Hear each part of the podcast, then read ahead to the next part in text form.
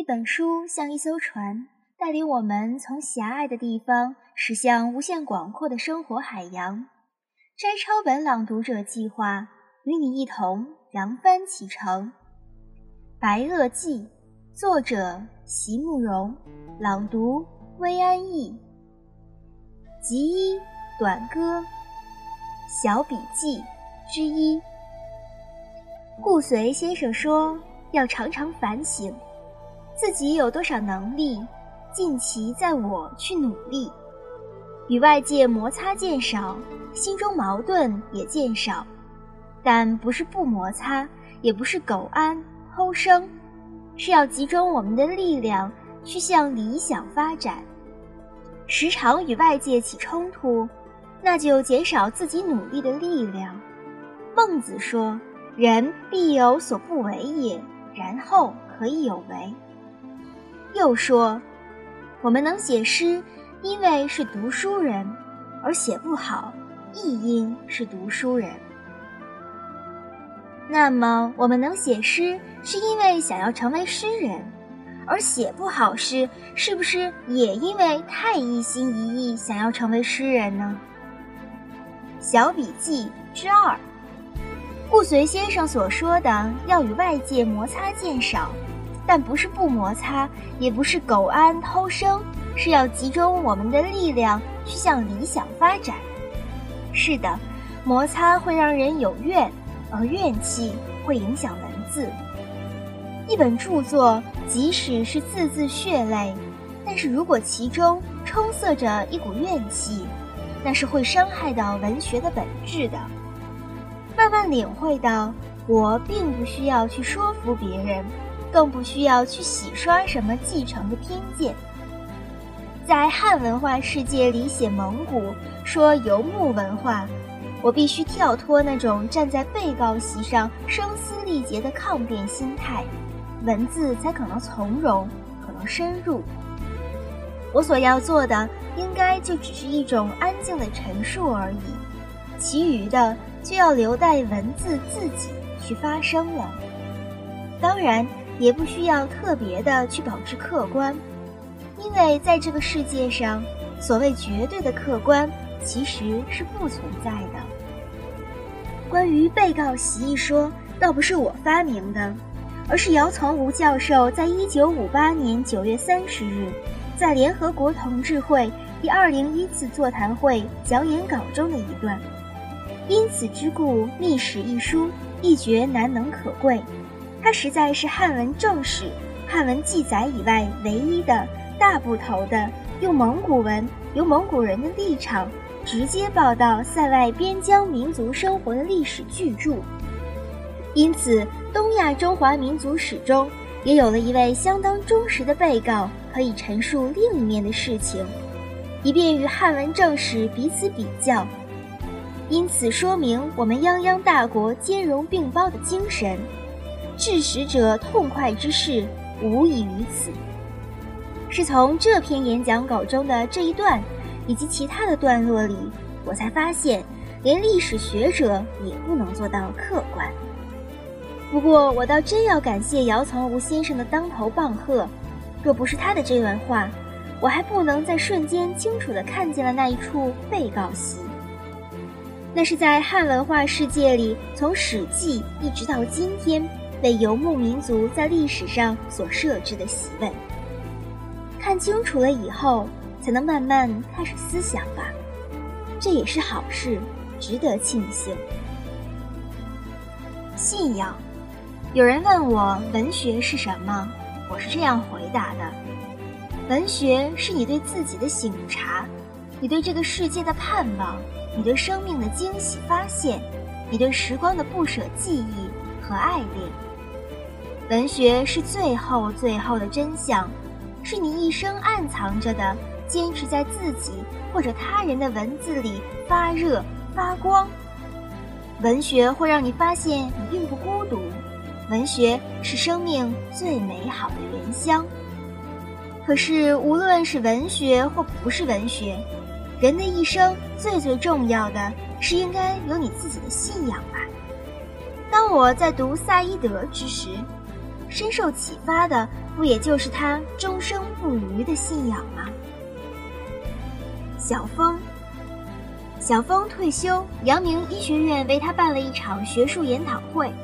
上午是学者们发表意见，下午他要我们这几个朋友马森、蒋勋和我去说几句话。同台的还有邵玉明以及另一位邵教授。学生通知我的时候说，每个人只可以有五分钟时间。说什么好呢？就说他把嘉峪关城门叫开的那件事儿吧。那年他去丝路，有天要去长城外看落日，但是车队到得太晚，城门已经关上了。当地的朋友去请把守的人开门，没有结果。他在恳求，说是这些人都是从很远的地方来的，也没结果。最后他再说，这里面还有作家张晓峰。当时城楼上有人回答：“张晓峰，我是知道的。”然后城门就开了。小峰回来讲给我听，他话语里的重点是之后一伙人多么欢喜地看到了城外的夕阳。但是我却被这样精彩的场面给吸引住了。一个女子以她的名字叫开了城门，几千年来这样的例子恐怕很稀罕吧。秋天的晚上，今年九月，二零一一台北国际诗歌节请到的贵宾中，有远从蒙古国前来的诗人巴拉哈巴苏荣先生。他是第一次到台湾，因而朋友们总希望能多让他看一看我们的生活环境。有天晚上，我们几个人一起从敦化南路的诚品书店走出来，大门外的人行道上有人搭起了布幕，正在放映那部《永远的一天》，应该也是配合诗歌节的活动吧。那天晚上天气还不错，门前的阶梯上因而坐满了观众。我们从人群中走出来之后，又从人行道的远处转身看过去，在几层微微有些弧度的半圆形阶梯上，正欢欢喜喜地坐着的都是些年轻的面孔。银幕上的影片因为路灯光线的干扰，并不是非常清楚，可是这些年轻的观众并没有因此而觉得扫兴，相反的，他们好像只是因为有着看电影的借口。而能和大家在星空下席地而坐，就觉得很新鲜、很有趣了。我身旁的蒙古诗人微笑着对我说：“多么美好的年轻人啊！”我想我懂得他的意思。这群年轻人的面孔，在温弱的光影映照之中，显得特别清秀和俊美。而更令人喜爱的是他们那种安静又从容的欢喜。他们有在这种年龄里应该有的天真，却又拥有一种良好教养造就出来的自信。不过，只是街上一场偶然的聚会，却是社会里一次美好的抽样。一切都必然有前因，才能有眼前的结果吧？要有什么样的社会，才能出现这样一群年轻人呢？这个晚上，我很庆幸。能够跟随远方朋友的目光，看到我们台湾社会里许多美好的特质，在辛勤的五十年后，从这些年轻人身上慢慢发散出来。这是个多么令人珍惜的时刻！这个岛屿，这个社会，其实是由无数大大小小的族群所组合而成的。在这五十年中，这族群之间的融合与互动。是驱策着一切往前走去的力量。我也希望每个年轻人都能跟随历史的记忆去追本溯源，因为唯有深知自己的来处，才能更加珍惜今日得来不易的家园。这美丽的岛屿，多么令人珍惜！李安，李安拿到奥斯卡的最佳导演了，很替他高兴。真不容易，当一个导演多么艰难，要在这么多人合作的艺术品里成就自己个人的风格，是要有过人的勇气与耐心才行。对业余的爱好者，我们会说，尽量享受过程吧，结果如何并不重要。但是，一旦投入成为专业之后，我们唯一的要求就是那个结果了。无论是任何的艺术创作，必须把完成的艺术品拿出来才能算数，否则一切免谈。记得年少时在李石桥老师家里习画，有一天，一位学长把油画摆在老师面前。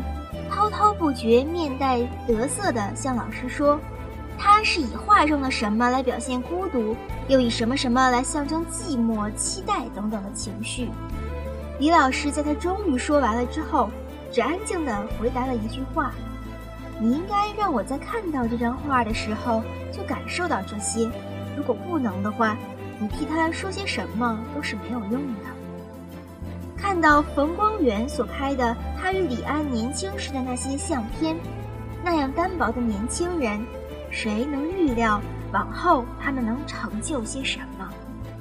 即使连他们自己也并不知道。生命的美好就在这里，生命的残酷也就在这里。